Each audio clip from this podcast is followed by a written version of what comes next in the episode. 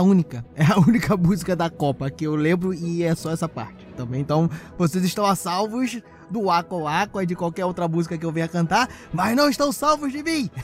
que por essa baboseira toda vocês já sabem. Sim, é Diogo Bob que está aqui em mais um Speed Notícia, meu povo, o seu giro diário de informações científicas em escala subatômica.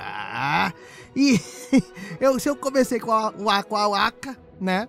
Você sabe que a gente tá aqui na época de Copa do Mundo. E mais que isso, se tem eu falando besteira também, você sabe que estamos aqui num spin de matemática. Então, Copa do Mundo, matemática. Vocês estão vendo aí que o Portal Deviante tá no clima da Copa. SciCast saindo aí sobre a história das Copas e muito legal, muito interessante. Então eu resolvi falar matemática e Copa. Vamos falar das probabilidades, vamos falar das chances do Brasil ser campeão, se ele ainda não saiu, né? Que eu tô gravando, não sei o resultado. Tem jogo amanhã. Não sei se o Brasil tá jogando não. Espero que sim. Mas enfim, vou falar sobre isso. Não, eu já falei, já tem espinha aí falando sobre probabilidade no futebol, por que, o esporte é um dos mais imprevisíveis que existem, então dá pra dar uma pesquisada. Hoje eu vou falar, né? Já comentei que é um spin de matemática. Vou falar sobre curiosidades sobre a bola desse esporte bretão. a coluna do Marcelo Viana que saiu aí com assuntos interessantes que eu vou falar, mas antes que eu me esqueça também temos que falar que estamos em quê? Hoje eu falei que amanhã é dia de jogo. Hoje é dia 8 de dezembro, quinta-feira, no calendário gregoriano. Esse calendário pragmático, que é aquele jogo por resultado, ou é o dia 5 Nixian, no calendário Decatrian, aquele calendário que tem a visão ali mais à frente, mais revolucionária, que usa a paixão junto com a lógica para conseguir o resultado. Não, parei. parei, parei, parei dessas elocubrações que eu possuo aqui na minha mente doentia. E vamos, como eu disse, falar sobre a bola da Copa do artigo do Marcelo Viana. Vamos lá, gira aí, gira, faz, faz, podia ser um, barulhinho de gol, né? Gol! Não, mas vai ser o um girozinho. Vai lá. Speed Notícias.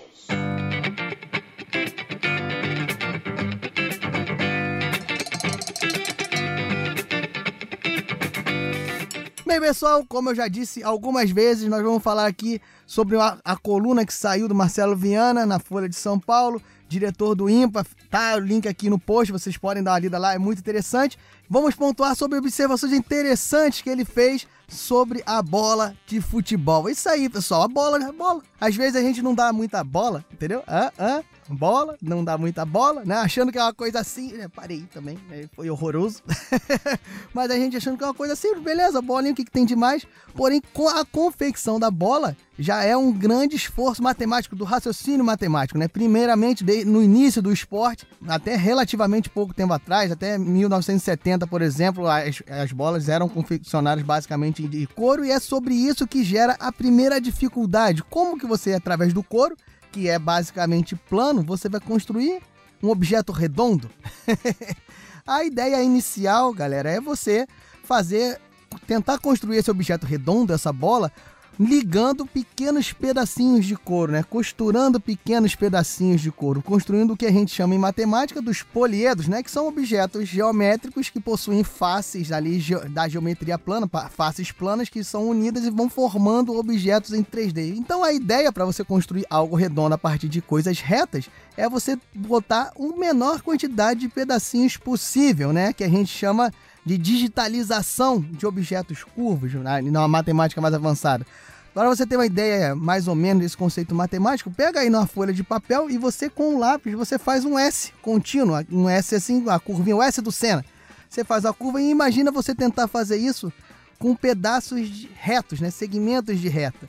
Você é, é bem complicado você fazer isso. Se você for pensar com cinco pedacinhos de reta, você faria exatamente o número 5, né? Você ia você ia ligando ali esses, esses cinco pedaços retos, esses cinco palitinhos, e você faria o cinco digital, né, da calculadora, por exemplo. E você percebe que esse, esse S, né, ele, ele lembra o S que você fez com o lápis, mas tem bastante discrepância. Porém, se você for quebrando esses palitinhos em pedacinhos menores e você for grudando um no outro, cada vez mais você vai conseguir fazer muito próximo do S que você fez com o lápis. Então o conceito da bola e os poliedros é o mesmo. Por exemplo, um cubo com faces retas, que a gente vai falar um pouco mais pra frente sobre coisas interessantes em relação a ele também, mas um cubo com as faces retas, né? É a bola quadrada do Kiko. Ele não é uma aproximação muito exata de uma bola. Mas se você for quebrando fazendo faces cada vez menores e tentando ligá-las e manter mais ou menos o mesmo tamanho, cada vez mais ele vai ficar próximo do que seria uma esfera. Quanto mais pedacinhos, quanto mais faces você conseguir montar e grudar, mais próximo vai estar dessa bola redonda. o, o interessante também é que não importa qual poliedro você faça, não importa as faces que você coloque aí, ele vai ter que obedecer a fórmula de Euler para os poliedros, que é o famoso, famoso para os matemáticos e para quem lembra ainda no ensino médio é ensinado também, o V mais F menos A é igual a 2, ou seja, o número de vértices que são as, os pontinhos onde ligam, né? Mais o número de faces, que são as paredes, menos o número de arestas, que são os palitinhos, né, onde, as, as quinas né, do seu poliedro. Isso é sempre igual a 2, é sempre constante. Isso é muito legal.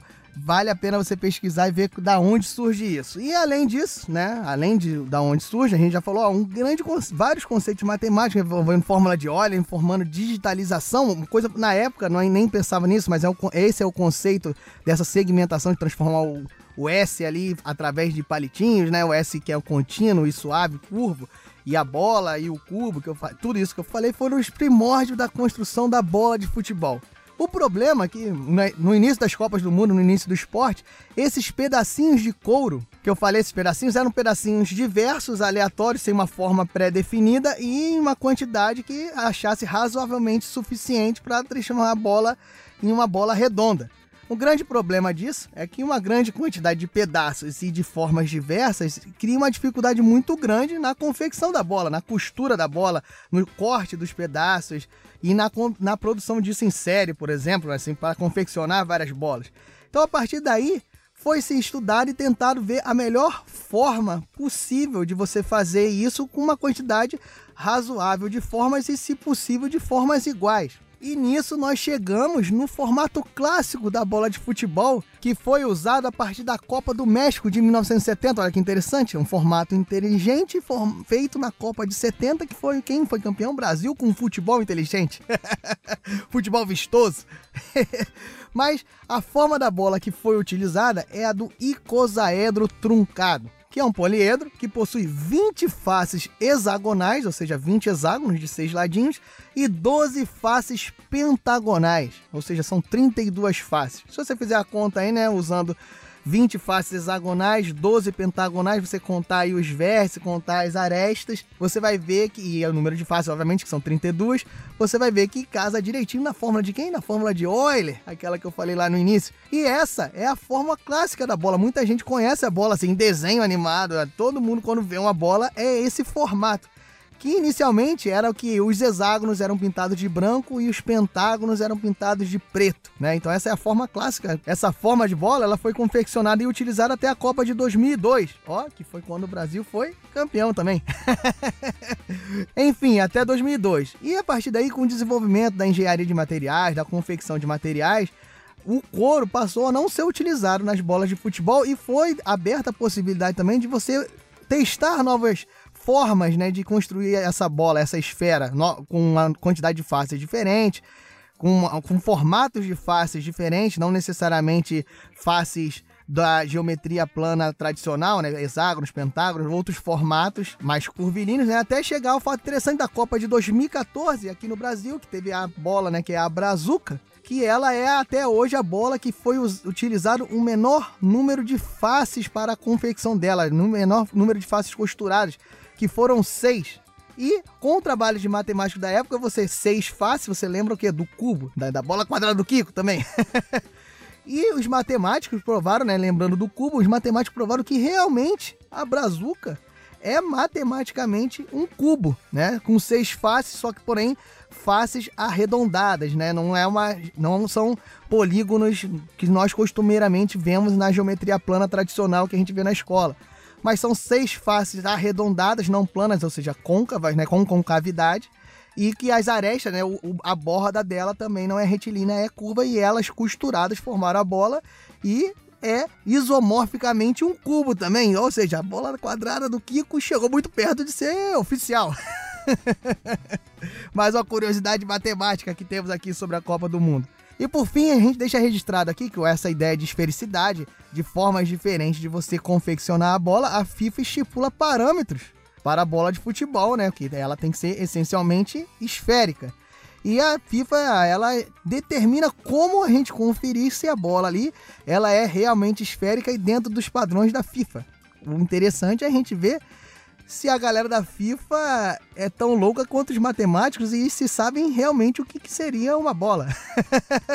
Porque, segundo as determinações da FIFA, né, para você ter certeza que a bola está dentro dos padrões e é, esfera, e é esférica, são realizadas 16 medições em direções diferentes da bola a ser testada e ela deve possuir um comprimento de circunferência, né? Você fazendo a medição naquela direção, um comprimento de, de, circunferência passando pelo passando idealmente pelo centro da bola, ou seja, linhas do equador, né, para ficar mais fácil de imaginar em 16 direções diferentes. E esse comprimento de circunferência tem que estar entre 68 e 70 centímetros, ou seja, pensando em, em como se calcula o comprimento da circunferência, o diâmetro, né, o diâmetro dessas circunferências, que foram medidas em 16 direções diferentes, tem que possuir por volta de 21,5 a 22,5 centímetros. O que a FIFA não sabe é que existem formas bem distintas de uma esfera que, se você for calcular o diâmetro passando pelo centro dessa sua figura em 3D, ela vai ter esta medida constante não só em 16 direções, mas como em todas as direções. Opa! Quebrou a cabeça, né? É, a gente já fez um sidecast sobre geometria não euclidiana, então assim, a gente pode pensar em formas que não necessariamente são for formas feitas por segmentos de reta. Um exemplo é que se você pegar um triângulo, imagina um triângulo normal da geometria plana tradicional, e você convenientemente trabalhar o, os lados desse triângulo, né, as medidas desse lado, e depois substituir esse, esses segmentos retos, né, você inflar ele, como se você pudesse dar uma inchada nele. Você fazer por linhas curvas esse triângulo, né? Fazer um, um, uma figura de três lados, né? Só com três lados curvos. Não sei se vocês conseguem imaginar isso, mas desenha aí, desenha na, no vidro do carro, no vidro do ônibus, assim, um suposto triângulo, mas feito em vez de ser segmentos de reta com traços curvos. Dependendo desse triângulo que você faça, você pegando o centro dele, né, que seria o centro da circunferência, né, é um triângulo que você pensar no centro dele como sendo o centro da circunferência que envolve esse triângulo, né? Você pegando o centro desse triângulo, convenientemente existem triângulos que o diâmetro vai ser o mesmo em qualquer direção. Você pensando em diâmetro como sendo você ligar dois pontos da sua figura, fazendo um segmento de reta na sua figura, né, ligando dois pontos da, dos lados, passando essencialmente pelo centro dessa figura. Você pensando no diâmetro sendo isso, você vai conseguir. Existem triângulos que isso dá certo, existem outras formas que isso dá certo. Então fica aí, dona FIFA. Será que se alguém chegar com uma bola toda pererecada, parece aí uma geleca e formar e mostrar que o diâmetro ali, se você fizer passar a fita em 16 direções diferentes, o comprimento vai ser o mesmo e ele falar que é uma bola, você vai deixar a gente jogar? então, pessoal, fica aí, tente, acho que fica aí de exercício para vocês imaginarem figuras assim, dessa forma que nem eu estou falando. Vale dar uma lida no artigo de Marcelo Viana, que é interessantíssimo, e consultar toda a matemática envolvida em tudo que a gente comentou aqui. Então, eu fico por aqui porque eu sei que você está esperando. Se tudo deu certo, amanhã tem jogo do Brasil. Então fica quebrando a cabeça sobre bolas de futebol aí até amanhã. Eu fico aqui, deixo um grande abraço. Se eu falei alguma besteira, vocês comentem aqui embaixo para corrigir. Se eu falei alguma besteira sobre a FIFA, sobre as bolas, sobre as Copas do Mundo onde foram utilizadas. Se eu falei alguma besteira sobre a geometria não euclidiana, se eu falei alguma besteira sobre a digitalização de figuras, vocês comentem aqui. Se vocês não entenderam alguma coisa ou eu possa elucidar alguma dúvida que ficou aqui e vocês acham que eu tenho a capacidade de realmente elucidá-la, vocês comentem aqui também. Se vocês quiserem dar o placar do jogo do, do Brasil, que eu faço votos que realmente tenha, vocês escrevam aqui também. O importante é comentar, mas eu sempre falo, o mais importante que comentar é compartilhar compartilhem, faça a divulgação científica, compartilhe o Portal Deviante, compartilhe o Spin de Notícia, faça com que a ciência atinja cada vez mais ouvintes, mais leitores, mais espectadores. O importante sempre é a divulgação científica, pessoal. Divulguem, divulguem a ciência. E Se sobrou aí, você ganhou um dinheiro no bolão, não sei, né? Pessoas apostam em bolão, vocês não sabem, mas eu, eu não estou participando, mas tem o bolão do Portal Deviante aí para a Copa do Mundo. Vamos ver quem vai sair como um grande vencedor do Portal Deviante. Depois vocês cobrem da direção desse portal para informar quem foi o grande campeão do bolão. Mas, por fim, se você ganhou, se você já ganhou, sei lá, chegou até uma fase ali, já dá, uma, dá um dinheiro, ou se você já está crente que vai ganhar e tá com dinheiro sobrando, se você quiser, você também pode ajudar esse portal a se manter de pé, fazendo a sua doação. Ele só se mantém de pé, só se mantém funcionando graças ao apoio de vocês. Então, vocês doem as suas doletas, os seus realetas, suas criptomoedetas, não é? Vocês doem para o Portal Deviante e essa doação pode ser feita pelo Padrim, pelo Patreon, pelo PicPay faça sua doação caso você possa, isso é muito importante. Vai deixar o Portal Deviante aqui em pé, divulgando a ciência, mas sempre contando com o apoio de vocês, como eu sempre falo. E eu fico por aqui, deixando essa bola quicando para vocês chutarem. Foi a melhor coisa que eu imaginei para terminar aqui falando de futebol, que eu só falei de futebol. Enfim, eu fico por aqui. E espero que a gente seja campeão, né? Porque o formato da bola eu esqueci de falar, mas retornou. Então, quem sabe, ó, tinha parado em 2002, a bola retornou a ser usada nos padrões antigos. Será? Será? Vamos ver. Valeu, pessoal. Um grande abraço e vai, Brasil!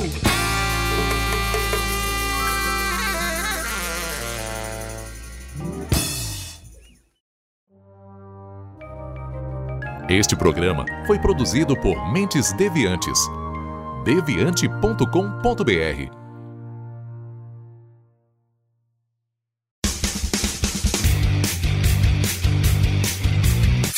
Cortes, edição de podcast.